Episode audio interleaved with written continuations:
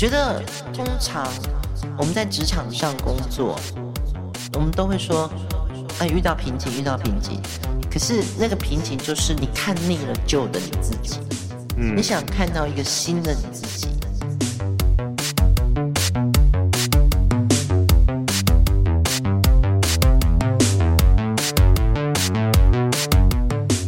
大家好，欢迎收听行销啪啪啪，我是你的 Podcast 主持人 TIG Team。今天邀请到重量级来宾，那他的工作历程本身就是台湾流行音乐的缩影，那也是一个台湾文化史的一个重要的切面。非常感谢，就是我节目的录音师，我们的重要的幕后成员 DJ Waven，就是因为他的牵线，我今天才可以访问到熊姐熊如璇。那我先简单的介绍一下，呃，熊姐曾经在电视业打滚过，参与过《欢乐一百点》《摇滚大餐》等等的节目制作。那更重要的是，她有唱片业的经历，在滚石、点将、魔岩等等的大的音乐厂牌都有工作过。那也和跟港星或者是重要的中港台的艺人合作过。她同时也是纪录片导演。那现在是跨越时代，那他同时也是野火月景的创办人。让我们欢迎熊姐熊如贤。嗨，行销啪啪啪的所有好朋友，大家好，Team 好，我是熊如贤。今天真的是非常紧张，真的，是因为就是重量级来宾，还好啦，体重比较重的重量。就我之前访问过，在电影电影圈也很有名。嗯叶如芬，如芬姐，她监制叶如芬。那今天访问到熊姐，我觉得非常的荣幸，就是节目一直有这种可以，就算是台湾文化史重要的一个参与者 来到现场。对，其实呃，现在大家会把流行音乐当做文化的一个象征，可是当年在我们入行的时候，其实对我们来说，它是一个比较前卫的工作，它可能跟文化比较远。嗯，会吗？有，因为早期大家都是听流行歌的时候，觉得它是娱乐业啊。对，就是你会把电影或者是电视或者是呃听歌这个事情列为民生的这个食衣住行娱乐，你知道最后一项。嗯，对，所以呃，做娱乐业呢，就感觉是在做一个不是那么民生会去呃消费的。嗯，一个工作，但是这几年我觉得整个政府或者说是啊、呃，就是产业的人，真的也的确把这个流行音乐的娱乐感慢慢转型到了文化的这个面向。嗯，因为现在都很强调就是软实力，然后文化的输出。那其实政府在一些像什么前瞻计划啊什么，也是非常大力的在赞助这些影视相关的一些制作。嗯对，但其实今天就是邀请到熊姐，就是想要来听音乐企划统筹相关的事情，尤其是你有这么多丰富的经历。但我想很多很多的人应该都会好奇说，就是音乐企划本身它的工作内容大概是怎样的呢？其实音乐企划，呃，现在跟以前很不同，嗯，就是现在大家可能哦有一首单曲，嗯，你就可以是一个呃创作者。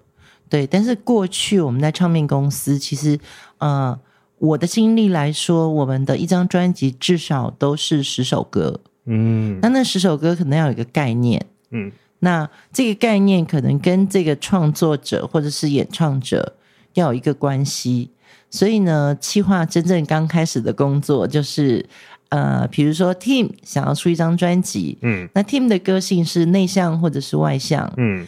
那他的声音是适合唱情歌，还是唱快歌，还是唱比较诙谐的歌？就是都是从一个定位开始，所以在形象面上来说，唱片也是一个非常讲究艺人定位、音乐定位的一个行业。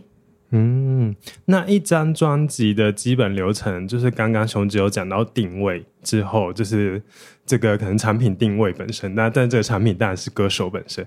那再来就是一张专辑每一个过程，大概会有怎样的基本流程？基本流程当然第一个我们要呃签约到歌手，嗯、或者是签约签签约到一个创作者。嗯，那所以歌手就有创作歌手，或者是呃实力派的歌手，就是他可能没有创作，嗯、但是他很会演唱。嗯、那么现在来说，那类型就更丰富了。比如说，我们签到一个 DJ Welvin，那可能就是一个他是一个 artist，就是一个艺人。嗯，那你第一个要有这样子的一个所谓的呃表演者，嗯、我们先称他为表演者。那么呃，针对这个表演者，他的创作内容或者他的擅长的曲风，或者是他的歌路，那你就会来设计歌曲。设计歌曲的时候，这个部分就会是制作人来做。嗯，那制作人呢，他就是包含要帮你找哪些歌，嗯，找找哪些人写歌，嗯，找哪些人编曲，然后做完这一张专辑之后呢，其实这个时候音乐企划就会进来。嗯，因为也许呃，比如说 Tim 的个性是一个阳光男，那这个阳光男呢，他的歌曲可能就是要呃中版的速度，嗯嗯、他不能太慢，嗯，他不能太苦情，嗯，对。那像这种设计都是音乐企划在制作一张专辑里面，他就会开始去研究发展，嗯。那么制作完成之后呢，呃，所谓的宣传部就会进来，嗯、那宣传部呢？就是负责到时候，哎，你们也希望打哪一首歌？嗯，因为我刚刚有讲过，就是我的时代大概就是还是一张专辑十首歌的这个时候哦，嗯，嗯，所以呢，哪一首歌才是主打？然后大家会喜欢听哪一种歌曲？那么还有这个歌本身的跟，就是跟你自己的听众的关系。对，比如说我举个例子好了。呃，应该是九零年吧，一九九零年、嗯、那个时候，其实大家都在流行港星。嗯，那么突然台湾有两个男孩子，一个会创作，一个是很会演唱。嗯，那但是他们长得很不出色。哎，哦，对，就是在当时的偶像当道的时候来说，嗯、他们不算是呃出出众的外表，嗯，但是他们很有实力。嗯，所以唱片公司在。呃，研发这一组团体的时候呢，第一个就是要想名字喽，嗯、因为一个叫李基，一个叫林志炫，嗯、所以呃，怎么样把他们两个变成一个团体呢？那么呃，其实这个他们的团名我大概就想了一年。原来就是尤克里林是熊姐想出来，是我跟我们当时的就是一个企划小组，那那小组其实是我找广告公司的。呃，创意人员。哦，对，只是因为他其实一个艺人，他就是等于一个商品，嗯，对，我相信大家现在也更能去感觉到这个艺人是商品这件事情，是艺人马上就可以代言，嗯，艺人说的话、艺人的行为、艺人穿的衣服，嗯，艺人的造型都会影响着每一个人，他可能哎。我觉得蔡依林穿这件衣服很好看，嗯，这个包很好看，嗯，所以其实艺人也是一个流行的象征。那么当时在做尤克里林的时候，其实从想名字开始就希望他们比较接近这个清新一点的城市民谣，嗯嗯嗯，对。那么他们的歌认错也是一个属于比较纯情男的一个一个名字。一个歌名，对，所以呃，企划的工作就是去知道这些歌手想要表现什么东西，能力上他们能表达什么，还有呢，最重要的就是他要穿什么。嗯，对，因为一个艺人他的个性内向或外向，跟现在流行的服装或者造型，或者是甚至于像现在很多唱 hip hop 的，就是。他要染金色的头发，嗯，或者是说他还他会穿那种很垮的 oversize 的衣服，嗯、这这些比较街头风的东西，都是艺人必须要跟流行趋势就是牵入这个关系，嗯，对，所以一张专辑的制作完成的同时，宣传部进来的时候，就要把这些定位通通定好了，嗯，然后音乐计划都是一直在跟宣传部做沟通，对。对哦，对，就是很像是广告是有一个 account，然后还有就是个这个客户就是都是他的，然后还要在每一个环节做沟通这样子。对对对对对。哦，对，就是他也要让宣传人员知道说这张到底要做哪一个年龄层的嗯。呃听众或者是消费者，嗯，对，因为呃我们讲说黄明志好了，嗯，黄明志他来自于马来西亚，那他的歌其实是也有诙谐，也有反骨。嗯，对。可是你从诙谐里面也看到反骨，从反骨里面也看到他很幽默的那一面。嗯，然后甚至于很好唱，甚至于他那个人很有性格，这个东西都是宣传必须要去了解这个艺人本身他的个性。嗯、他其实就是，如果假设说，诶，他到某一个点上就会是自走炮。嗯，那你就要让他大鸣大放。哦，对，听起来吧，现在有点像经纪人的工作了。对，可是，在我们过去，应该是说两千年以前，唱片公司是没有经纪人的。哦，是哦，嗯，那所以在宣传期的时候，包括他上节目，比如说他去上摇滚大唱好之类的，像这种音乐系节目，其实呃，唱片的企划也要再跟他说，哎，你节目中应该要怎样表现，怎样应对会比较好，有需要这么细？会，哦，好，就是那个时候唱片公司。那时候唱片公司都会准备好一个很好多页的纸，就是会像模拟考的考题，嗯，就是比如说大部分这些主持人都会问你哪些问题，先把题目跟答案通通写好，嗯、那歌手就要就是要背起来，嗯嗯，对，好惊讶哦，因为所以但是但两千年之后，这个工作就慢慢变成了经纪人在做这些事情，对。对可是，呃，转型当经纪人，我觉得这件事情蛮辛苦的。嗯，因为以前宣传只要跟媒体打交道，嗯，然后照顾好歌手，嗯。可是，一旦这个宣传的角色大部分要转型成为经纪人的时候呢，嗯，就是其实你本来在卖的是这个艺人所表现的音乐，嗯。可是你去扮演经纪人的时候呢，嗯，其实你在。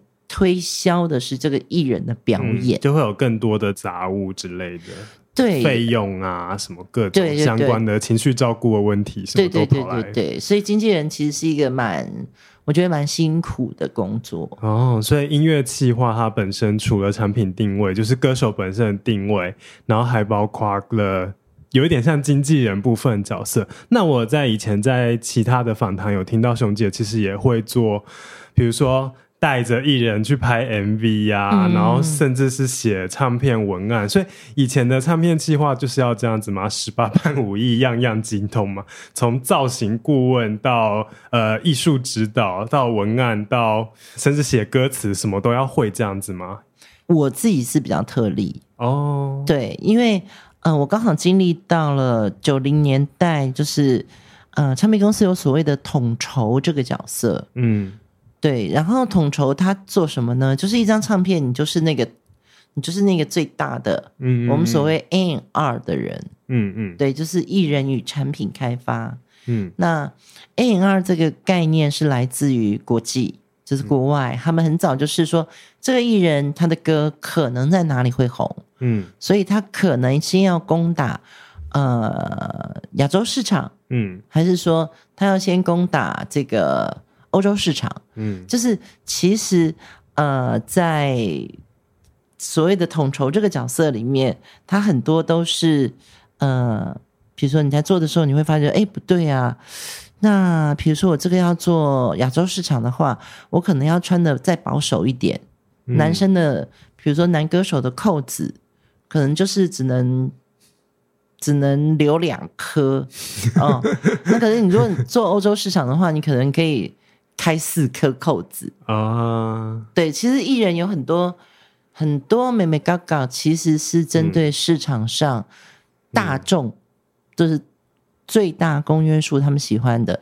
那所以我们在做统筹的时候，就会发觉说，有些事情可能哎，好像他要补一句什么比较感性的话，嗯，或者说他可能要去啊、呃、法国拍一个封面照，嗯。嗯可能要找一个香港的设计师帮他弄的，稍微、嗯、呃形象上看起来 fashion 一点。嗯，那你自己做过的艺人歌星里面有哪一个是他本身的形象跟你打造的形象差距最大的？哪一个是他本身可能是乖乖女，但是你可以打造成一个超级的热热舞女郎之类的，有没有这种反差超大的？我觉得反差最大的一定是新人啊，对，是新人他就是很素嘛，嗯，当他很素的时候，他通常就是不会太有这个特征，让你觉得他是个艺人，所以其实反差最大的。我觉得是艺人本身，他分得清楚台上跟台下。哦，oh. 我觉得是林忆莲《铿锵玫瑰》那一张，因为那也是我做过他，就是第一个，那是他婚后，嗯、然后生完他的女儿嘛。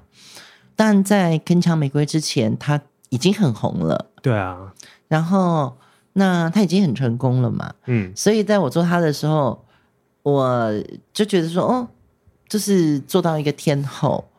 但是，呃，林忆莲台上，你看她那样子唱歌，那么那么会演出，嗯，可是她台下是一个非常会做功课的女生，就是她穿的很朴素，一般就是 T 恤跟牛仔裤，然后去录音室的时候，她会帮大家买面包、买咖啡，嗯，然后录到可以吃晚餐的时候呢，她就会开始点熏香，让自己放松。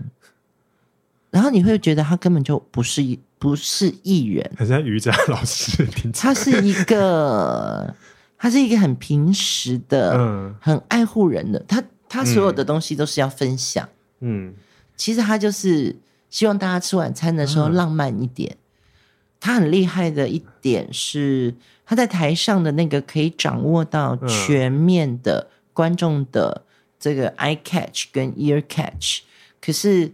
他在私底下是一个非常 close、非常亲密的一个好朋友，嗯，有闺蜜感。其实就是他给我的感觉是蛮有个性的，但是所以你要怎样去说服说你要在台上就是要好像很酷酷的或帅帅的什么之类这样？呃，我觉得每个艺人的成功条件不一样，嗯，对，就是说所有你台上的表现，你都是为了征服今天，嗯。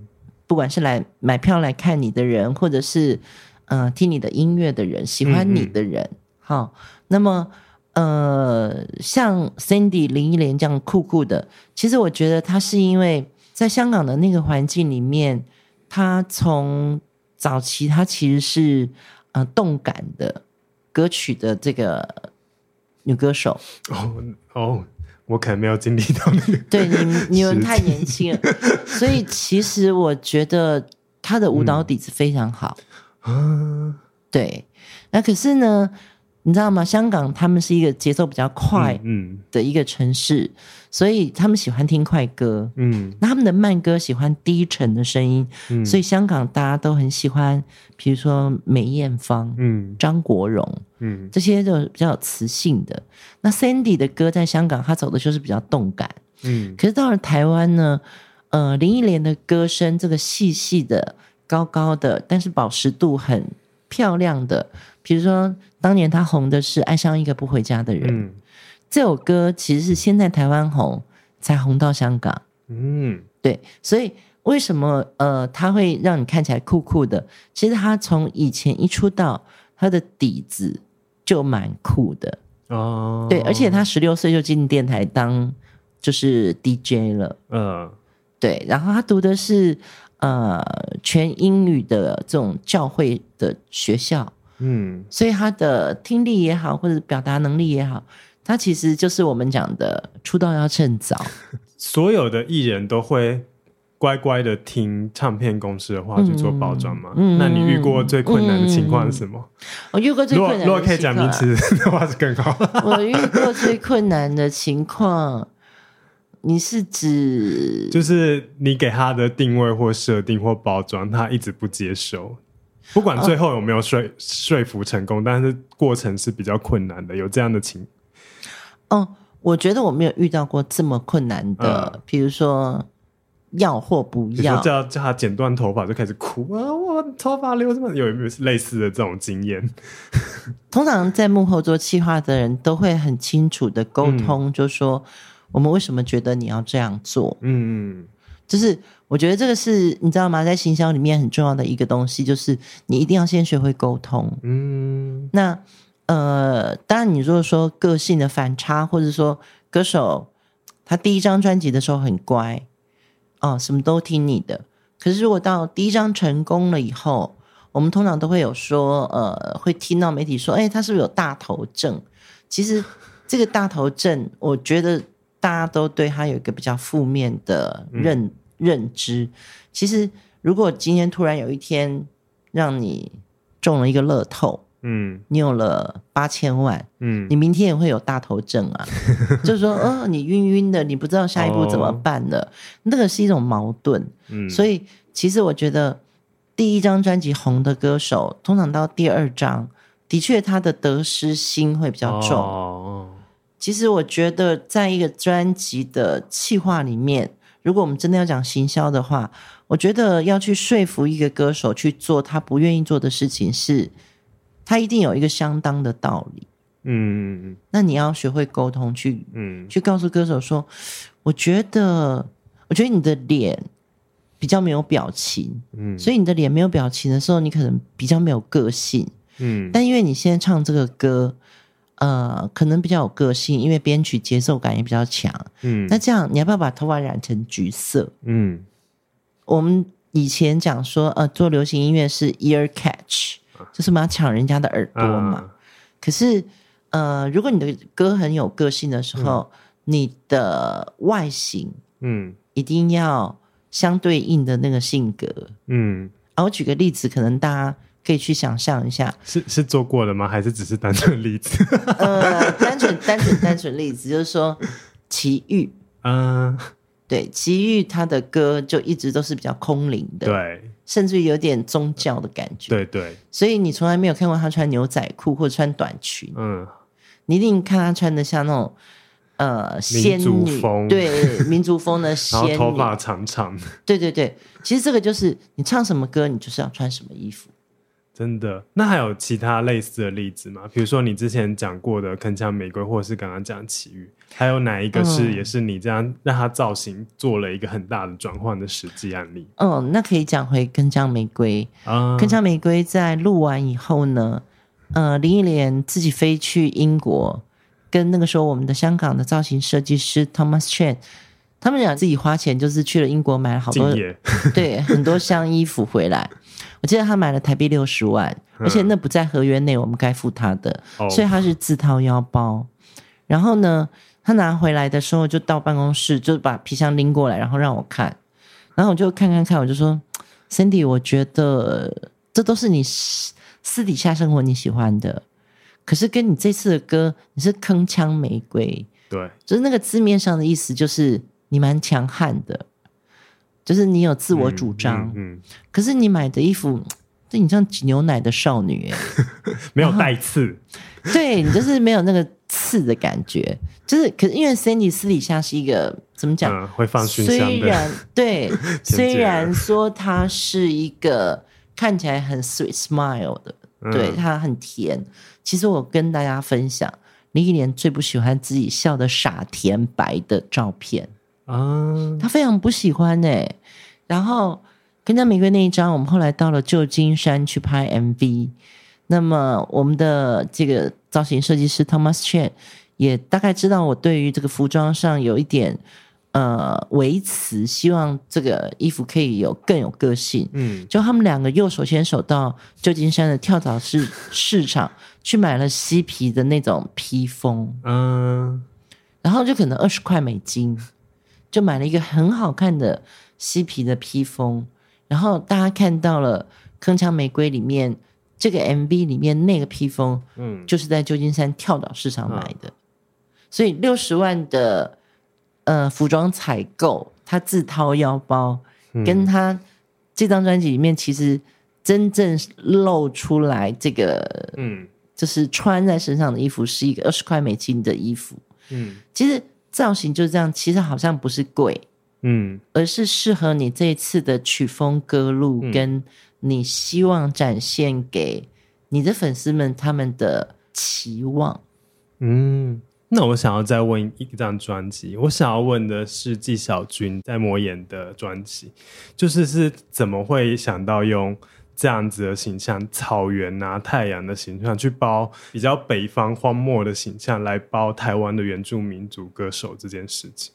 嗯，其实纪晓君，我第一次看到他的时候，我是先听了很多他的，就是很多遍他的那张专辑里面的。嗯、我听到的时候已经录完九首了。嗯，那那也是我第一次做台湾原住民的音乐。其实我就是不会做，坦白说就是一片空白，嗯、因为。在纪晓君之前，我做的也就是林忆莲，啊、就是非常主流。嗯，然后在之前可能是刘德华，嗯，所以在做到纪晓君的时候，我那时候也很想试试看可以怎么做。嗯嗯、呃，其实我们在《太阳风草原的声音》这张专辑之前，我们尝试了蛮多种不同的样子。我们找了不同的设计师，有香港的，然后摄影师是日本人，嗯，他不就一直试，一直试。我觉得他的歌很好，可是台湾市场没有出现这些东西。嗯嗯。那么刚好在一九九九年九二一大地震之后，这张专辑要发行。那么小军的歌曲其实是有一个安抚人心的一个声音，嗯，很厚实，嗯，像从地平线这样升起来的一个感觉。嗯，所以那个时候。在做纪晓君的专辑的时候，但她的她是一个喜欢化妆的部落女孩，嗯、对，可是那个妆感就不太适合在这个流行音乐里面呈现。所以呢，当我们失败了很多次这个摄影跟造型之后呢，我突然有一天我就觉得说，嗯，其实她是不是就素素的？嗯，一身黑，然后大家如果有记得他第一张专辑的那个形象，其实他并没有正脸，嗯、他并没有正脸朝这个封面哦。嗯，其实因为他会怕镜头，嗯，他没有办法在镜头前面做表情或很自在。嗯，哎，可是他在神话 MV 是很漂亮的。对，那是因为找了非常非常好的导演。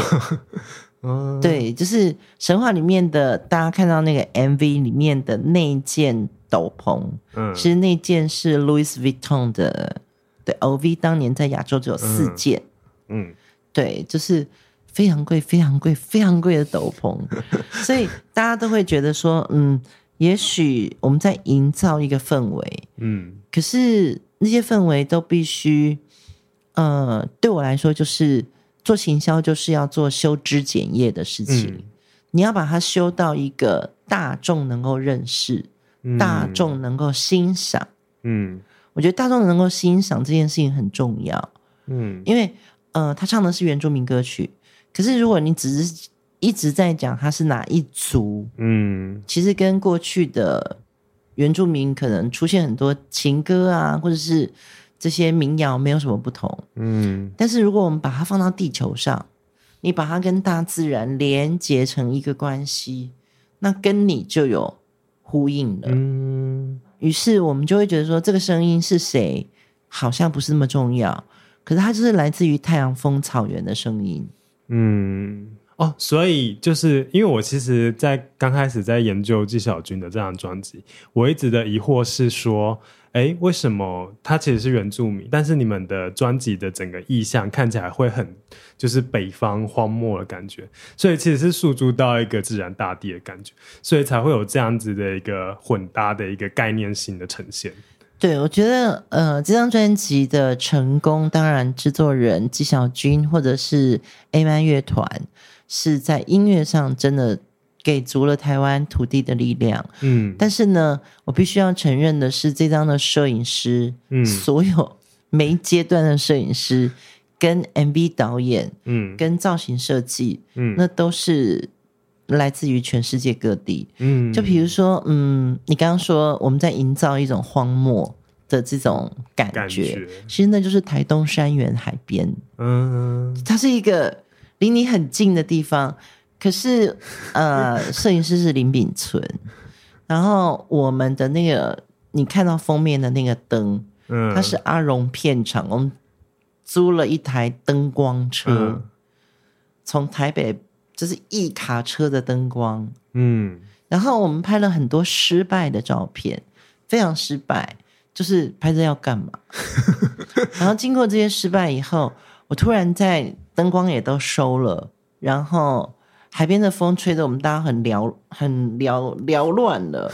然后我突然就蹲下来，因为累到蹲下来，我突然看到一个视角，嗯，我记得那是已经天黑了，我在海边，然后我看一个视角，我说：“哎，秉存，我觉得我们应该从这个位置去拍小军，然后他站在高远的地方，哎，嗯嗯，然后我印象非常深刻，秉存的脸就是。”我都收了呢，然后我就说：“ 秉存，我们再试，真的最后一个卡就好了。嗯，最后一个卡，我保证一定是最后一个卡。我就是那种气话，嗯，对。然后秉存就又把所有的设备通通铺出来，然后灯光又重架灯。然后你知道那个，当你在做这些过程的时候，其实那个太阳就慢慢慢慢下山了。嗯，对。当秉存去按快门的那一键，嗯，就是按快门键的那个时候，我就知道中了。”我就是要这个东西，因为是我自己蹲在那个视角，我看到纪晓君了。嗯，这个部分我不得不承认，就是所有做行销的人，如果你有气化的魂 的话，其实你是必须要训练自己有这个天线。嗯，我在之前的不管是访问广告公司的创意文案，或者是。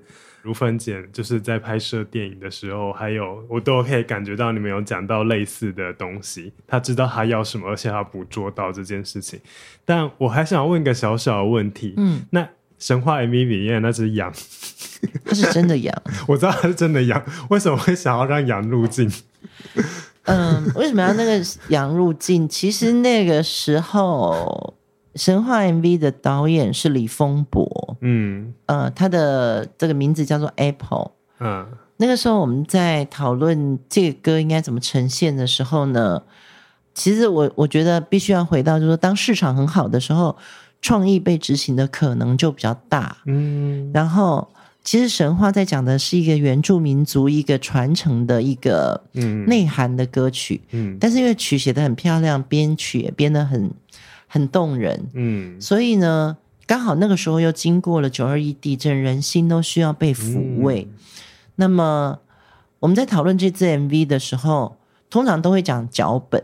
我记得我跟 Apple 导演，我们在约了讲脚本的时候，Apple 就跟我说，我想拍一支夏卡尔风的 MV。原来是夏卡尔，然后灵感来源是夏卡尔。对，然后其实我那个时候就很。很 touchable，就是你会觉得，其实我们应该去拍一个很夏卡尔的东西。我还以为是风中奇缘，原来是夏卡尔。对，就是你要从画里面去找到那个风格，嗯嗯、而不是去从歌里面找到在说什么啊、嗯，不是从歌词写了什么就一定要出现什么。对，就是说，呃，从夏卡尔的颜色跟他的呃，就是。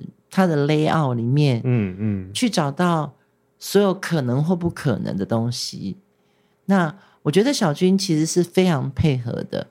然后，呃，在拍摄的时候，其实我们也是在阳明山的，应该是擎天岗那里。嗯，对。然后 Apple 导演真的就搭了一个，就有点像石块堆积的这个非常大的一个道具。嗯，然后他那个时候其实是希望。这个东西代表一个力量，嗯，那我们在拍摄的过程中，其实大家看到的那个雾飘来，我必须要跟大家讲，那是真的雾。我们在现场其实根本就没有做任何，没有任何事情，嗯。所以当所有的团队他的信念是一样的时候呢，其实大自然是会帮你的，嗯，对，那个雾就这样飘来了。说起那只羊，我也觉得有点怪，就是、不会是自己走过来的吧？不会，他不是，不是对他不是，他是一个牧羊人，就是我们特别就是邀请这只羊来演出。嗯、但是呢，我以为羊必须要在阳明山那一段，嗯，去做呃，就是一个远景。可是呢，嗯、因为我们白天一大早到下午，我们都在山上拍，然后到下午五点多以后，我们进进棚内。嗯，那棚内就会有 setting 了，这个很多的那个陈设啊，包含大家看到的这个水缸啊什么的。后来我会发觉说，为什么这只羊也进棚了？它白天都没有事做。对，就是他白天已经在山上，可他都没有事做。嗯，然后他进棚，其实他到这只羊进棚的时候，我就觉得这只羊蛮可怜的。结果你现在问我为什么，我现在只能回答说，我觉得那个时候从夏卡尔到这只羊，嗯嗯、可能我们就在传递一个讯息，嗯，那个讯息应该是比较奇幻的，嗯，就是他把整个音乐拉到一个比较有想象力的东西。嗯。它不是要给你镭射光，嗯，它不是要给你电脑灯，嗯，它不是要给你重低频，嗯，它其实是要让你回到一个抽象的空间，嗯，那可能现在大家就知道说，哦，有一种叫奇幻类型的电影，嗯，对，可是当时我们当然不知道那个东西是很奇幻的，嗯，我们只是觉得就说，嗯，我们要。走到一个画里面去听一首歌，嗯，对，这是一个当时在做这张专辑很重要的概念。嗯、所以纪晓君的专辑也是你后来从华语流行音乐转往原住民族音乐的一个契机吗？是，嗯，对。那可以跟我们分享这个过程吗？以及后来野火乐集的创立？嗯、呃，这个过程，因为重点应该是说他。在九零年代末期到两千年，就是其实整个唱片公司大换血，嗯、那个大换血这样讲起来比较好听，可是应该就是说大裁员。嗯，对，那也是一个当年的 COVID nineteen，对，就是唱片业的 COVID，对，唱片业的 COVID nineteen，你会觉得哎，大家怎么都不见了？嗯，对，每天听到的消息就是哎，魏有芬离开了圆明台。啊，他现在还在啦。没有，我的意思就是说啊，怎么真的哦？他怎么又离开了？所以那是一个很奇妙的年代。我就一路经历很多唱片公司，然后每个唱片公司的命运都是嗯嗯呃歇业打烊，打烊歇业。嗯、我们没有遇到过这种情况，所以整个人或者整个产业是一直往下滑的。当时做纪纪晓君的时候，是我自己真的人生的一个，嗯，我不太想再做流行音乐了，嗯，对，虽然我很喜欢流行音乐，但是我觉得流行音乐带给我的养分已经不够了，就是你知道在这里已经，嗯，对，就这样了。可是做到纪晓君的时候，我会觉得我好像又重新看到一个新的我自己，嗯，我觉得通常我们在职场上工作。我们都会说，哎，遇到瓶颈，遇到瓶颈。可是那个瓶颈就是你看腻了旧的你自己，嗯，你想看到一个新的你自己。那我觉得刚好在九九年有这么一个机会，看到台湾原住民音乐，其实它是有机会的。它甚至于不是不止在台湾，它可以到国际。嗯，但是那个是我们的手法就要国际。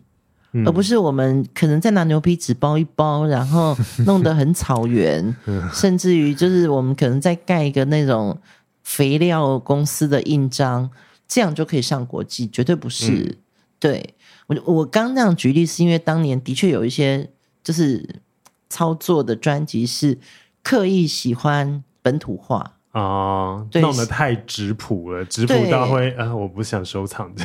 可是那也有人喜欢，嗯，对，只是那样要到国际化可能就比较难。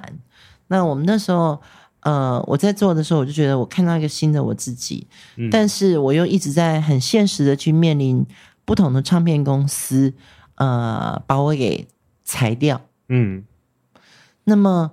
一张一张做，包含那时候我也做了黄飞的堆堆堆，就是 你会觉得说啊，就是有市场啊，嗯、你不要去觉得堆堆堆也是一个新时代的女性啊，嗯，其实我同时间做黄飞，也同时间做纪晓君，所以他们俩是轮流进出我办公室。黄妃的专辑我有买。对，然后你就会觉得说 好好玩哦。嗯，对，那不是我前面做过的林忆莲、刘德华、叶倩文啊，嗯、尤克里林、张清芳。嗯、可是，哎，黄飞这么一个南台湾来的嗯女孩，跟一个东部部落来的纪晓君，都、嗯、给你了不同的养分。对，他同时间，他们同时两个都出入在我的办公室里面，那我就觉得说。啊，这个一定要做不一样的东西，所以黄飞我们做的堆堆堆的那个 MV，嗯，就是那种排场很大，很像日本的那种宝冢歌舞秀。啊、嗯呃，我我很有画面，因为我去 KTV 都会点。对，然后我们就会觉得，你知道吗？其实里面最不最不会跳舞的就是黄飞。嗯，然后我都觉得那些就是 dancers，他们在那支 MV 真的好辛苦，因为他们拍到半夜三点还在穿那双高跟鞋。嗯。顶着一个大浓妆，然后穿的很辛苦，然后戴那些嗯豪华的帽子。嗯、可是你会觉得，就是当你再去面对呃这个市场的挑战，嗯、而市场又一直在呃没办法再提供你工作了，嗯。可是这些歌手都有机会，嗯。那么等到最后一个公司就是魔岩唱片，他们等于也是收编了以后，嗯。然后我那个时候就觉得是，其实我只有一个感觉很清楚，嗯，我觉得我舍不得这些需要我们多费力气的歌手，嗯，就是其实早年宝丽金也希望我去做张学友，嗯，就我我连薪水都谈好了，可是我后来觉得，其实张学友真的不需要我，嗯，他很成功了。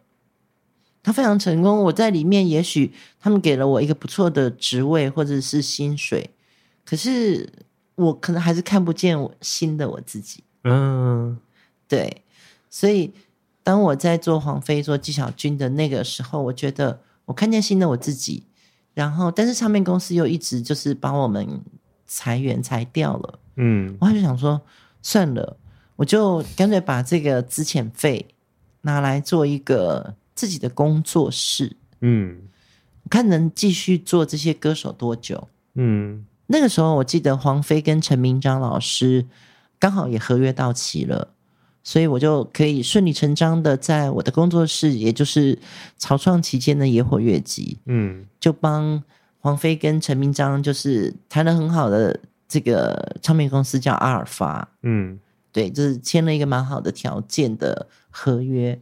那纪晓君那个时候合约还在滚石，嗯，对。那基于就是同业的一个，而且我也是滚石的粉丝嘛，对，我当然就是尊重这个合约精神，嗯，所以就是小君就继续留在滚石，那我就出来创业做野火乐集。嗯。那野火乐季旗下的歌手跟后来的专辑，就是你在这个阶段开始慢慢去开发，这样。与其说开发。可能更接近，就是你不知道你要做什么，嗯，但是有什么事情可以让你做，你会都你会都会愿意做，嗯嗯。那要怎么样去找呢？因为其实这听起来很像是我们就是一个品牌要建立，然后开始要找各种产品的时候。我们那时候 要怎么样去找到后来的，比如说像胡德夫或者是。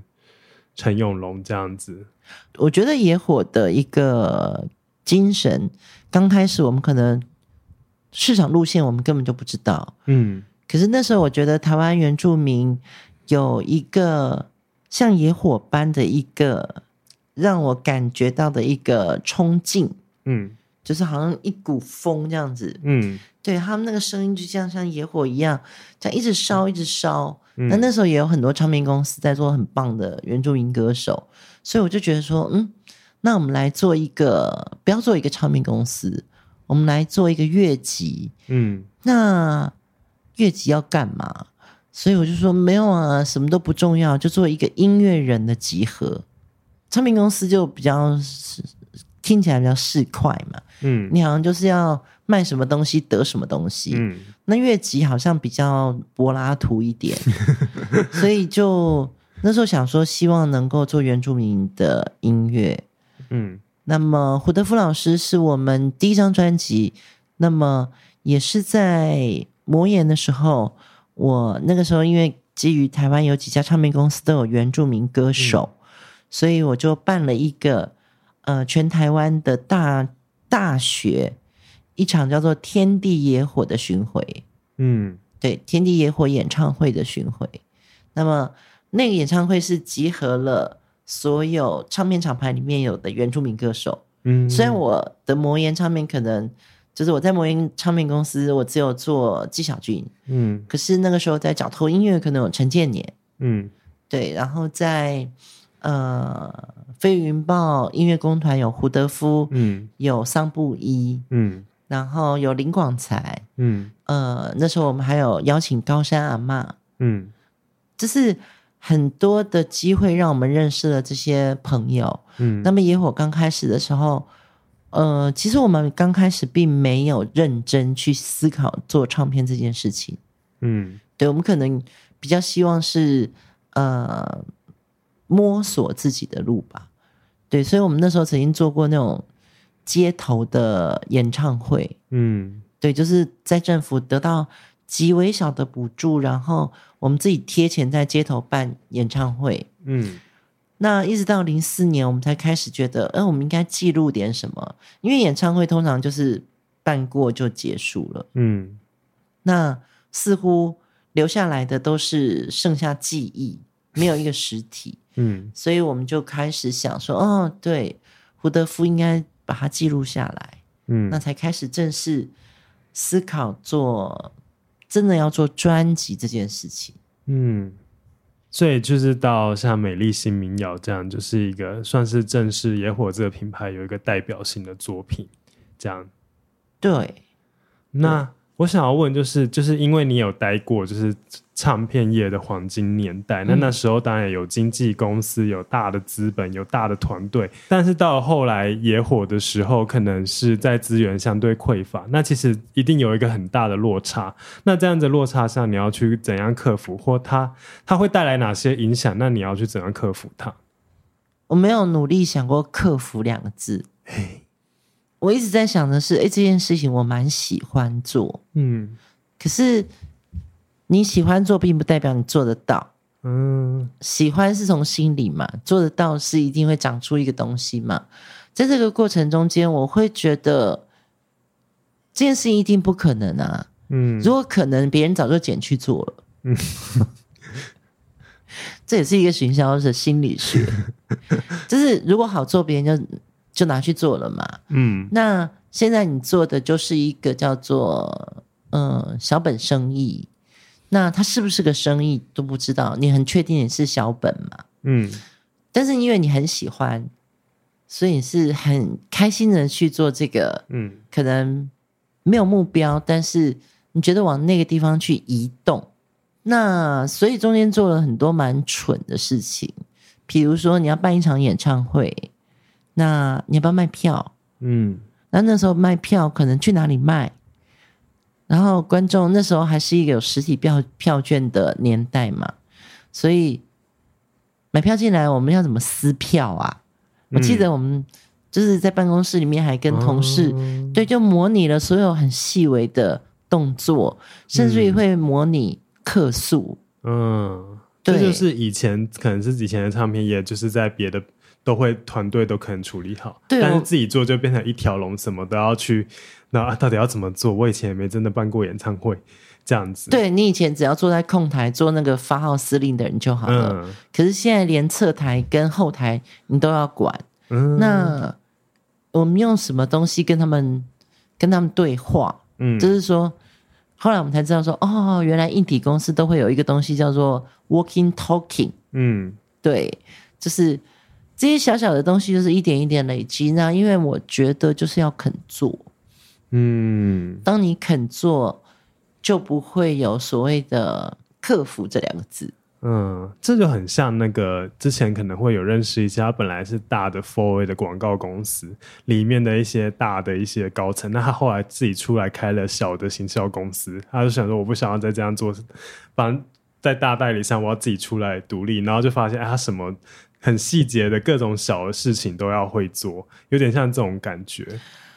对，那当然，我觉得在流行音乐黄金时期，我们有担任过统筹的这个角色。嗯，所以就像呃，Tim 刚刚就是一开始的时候问的，就说：“哎，你是不是都文案你要写，歌词你也要写啊？嗯嗯，或者说是你要去拍 MV 啊，嗯、你要干嘛干嘛干嘛？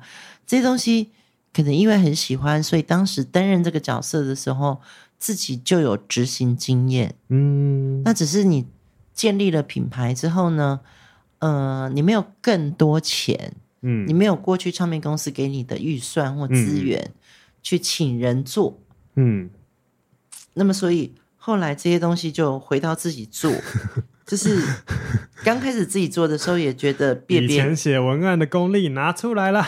对，刚开始也会觉得别别扭扭的，就是因为你以前只要写好一个文案交给这个另外一个案子的统筹，嗯，对。现在写好还要订印刷，还要那你还是统筹，对，你就是你是统筹，你也是你也是那个音乐企划，你也是去卖 CD 卖专辑的人，嗯，对，所以我第一次真的去送货的时候，我拿了出货单，嗯，给对方，我还问他们说，哎，这三联单你要哪个颜色的？嗯，对，因为三联那个发货单就白色、红色、蓝色嘛。它是一式三联，嗯，对，我还要去问，就是店家说，请问你要什么颜色？然后店家就跟我说，通常都是我们拿红色。嗯、我说哦，那我撕给你。那因为我之前在一次就是在听您的访谈中，你有说过你自己在音乐产业其实扮演的是一个翻译机的角色，嗯，那就是翻译自己对音乐的感动给一般大众。那其实就是刚才在讲的、聊的很多，都是在做，我们都是在做这样的事。我在这个歌手身上的歌声里面听到感动之后，我要怎么跟呃一般大众去讲这一个故事，让他们会买这个专辑？那我想要问，就是算是比较来一个收尾好，那就你觉得要当一个好的音乐的翻译机，需要具备哪些特质或是能力？我觉得还是回到沟通、欸，哎，嗯嗯，就是说。呃，沟通一定是从你的心里面，就是我要必须强调说，沟通绝对不是口条。嗯，对，我觉得现在很多书籍也好，或者说是网络上有很多资讯告诉你沟通的重要性。嗯，可是我觉得沟通绝对不等于口条，你的口条不好没有关系。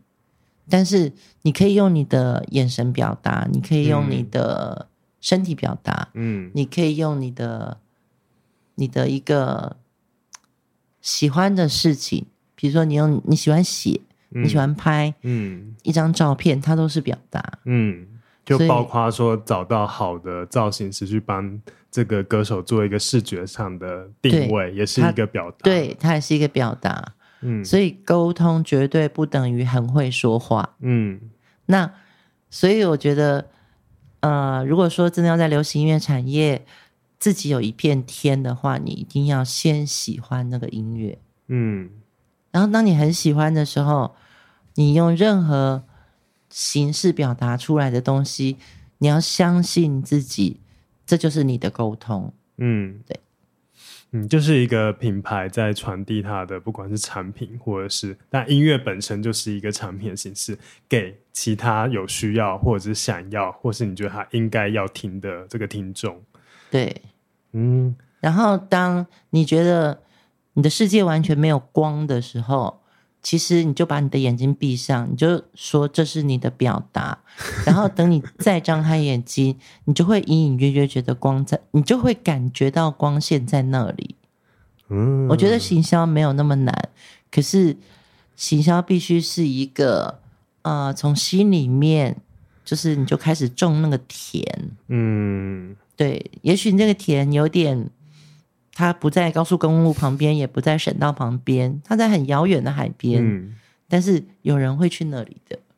嗯，你会知道那条路怎么走。嗯，其实我跟之前的朋友讨论过一个话题，我就发现说，我们觉得就是行销人的脑波都很弱。嗯，就是当你真的是去为这个产品或什么做广告的时候，你是真的会喜欢那个产品，因为你对这个商品没有爱，你是无法做出好的行销。对对，我觉得现在都 overdo 太多行销的事情。那、嗯、的确。我们手机突然一下子蹦出来任何讯息，或者电脑自己它会浮出来一种社群的推波。对，你可能很认真在想一个 一个文案，可是对你的手机或者你的电脑都会呃提醒你，这个世界上有那么多芝麻在掉在你的身边。嗯，但是我觉得呃去做喜欢的事情，先不要想行销。你才会想到好的行销的方法，就是有爱就可以把这个音乐推出去。对，这中间还是有、呃、有一些苦恼的事情，对，就是那个苦恼。就是好玩的地方。嗯，我觉得就是其实熊姐还有非常非常多的事。其实我访刚大概我们现在才问到一半，但是好像时间的关系，就是有点可惜，没办法问你到，比如说像跨越时代的纪录片，或者是相关的一些经验。但我相信我们之后应该还是有很多的机会吧。可以，可以，可以。对，我们就是随时都可以，呃，有一种怎么讲？我觉得是分享，嗯，分享在这个。呃，行销里面每一个每一个产品，它应该有的特质，嗯，对，嗯，随时我们都可以 对再来上节目。最后，野火乐集中，最近你有想要推荐哪一张专辑吗？哦，最近一定要推荐一张哦，真的是这个专辑是纪念台湾最棒的专辑，就是有一张我们自己在去年底推出来的《神游》。嗯，对，这张专辑其实是野火乐集第一次想要跨出去，我们走到电音的一个环境里面，嗯、因为过往大家对野火的认知都是比较民谣，嗯。嗯，或者是比较城市民谣，嗯，可是其实我有一次看了 Quincy Jones 的一个纪录片，嗯，然后他就讲一段话很重要，就是说。你一定要不断的去实验各种类型的音乐，嗯，如果你真的很爱它的话，你要不断的实验，嗯。那我其实觉得我被这个声音感动了，嗯。那么我们就做了这张专辑。那这张专辑其实有四位制作人，嗯。我相信每一个人都不知道野火为什么找他们做，那甚至于。尤其是在我旁边的这位 Wilvin，对，就是我们节目的重要的录音师、剪接师跟片头医院的设计者 Wilvin。Wilvin 你好，请问你担任这个《神游》这张专辑的重要的制作人，你的感觉是怎么样？Wilvin 第一次在节目中露身，太呃，呃，不算重要制作人，只是制作比例比较高而已。大家其他制作人都很厉害，我觉得。对，我们现在的这个呃录音的情况已经到了一种。我要必须要举着麦克风，很像一个节目主持人。不过，我觉得《神游》这张专辑，Wilvin 的表现非常精彩。嗯，对，因为我们过去很多电音专辑都是都是可能自己研发，或者说是呃找老外的制作人来做。嗯，可是《神游》这张非常希望是由年轻的制作人来做。嗯，就是我觉得台湾的原住民音乐它必须进化。嗯。可是我相信我们在做的过程中，常常不知道这件事情是对的还是错的。嗯，就想说这么传统的古谣，然后把它弄得很像变很变成舞厅还是什么，会不会有点奇怪？对，甚至于它也不是那么重拍，还有原住民其实也是也是自由拍。嗯，对，所以必须要在这个电子音乐的氛围里面找到一种类迷幻，对，那种类迷幻的感觉。他是很难去捉摸的，嗯，对，他可能是另外一个夏卡尔 跟一只羊的故事，跟 LSD 啊，对对对，Legendary of Spirits of Light，呃，什么 Dance，对。好，今天非常谢谢熊姐，而且我在录音前已经有偷偷问她说，可不可以让我放野火的音乐，可不可以让我放神游的专辑？那我有本来自己推荐好了，我推荐我做的。第二首歌叫做《海幻》。好喽，那我们 好，那我们节目的片尾就是 DJ Wilvin 最喜欢的海话。那今天非常谢谢熊姐，呃，谢谢就是可以答应我的录音邀约，就是非常感谢。那希望有机会可以再听熊姐讲更多，不管是关于纪录片拍摄，或者是她后来在做为台湾音乐史在做一个算是写史工程这么样的一个特殊意义的一个事情。嗯、对，节目最后，等一下，等一下，等一下，让我。推销一下，麻烦听到的人到野火乐集或是风音乐，麻烦按一下赞。然后让我们在网络上有更多的、更深入的连结。嗯、相关的资讯我都会放在节目下方的 show notes，不管是神游这张专辑的相关资讯，或者是野火乐集的网站。那今天非常谢谢熊姐，也谢谢收听的大家。那喜欢我们的节目的人，欢迎到 Apple Podcast 留下五星评价、订阅加分享，谢谢大家。要开启小铃铛吗？不用，那是 YouTube。我们这里是 Apple Podcast 评分。好，那，一定要拼满分。好，那就是谢谢大家，那我们一起说拜拜，拜拜。好，进音乐。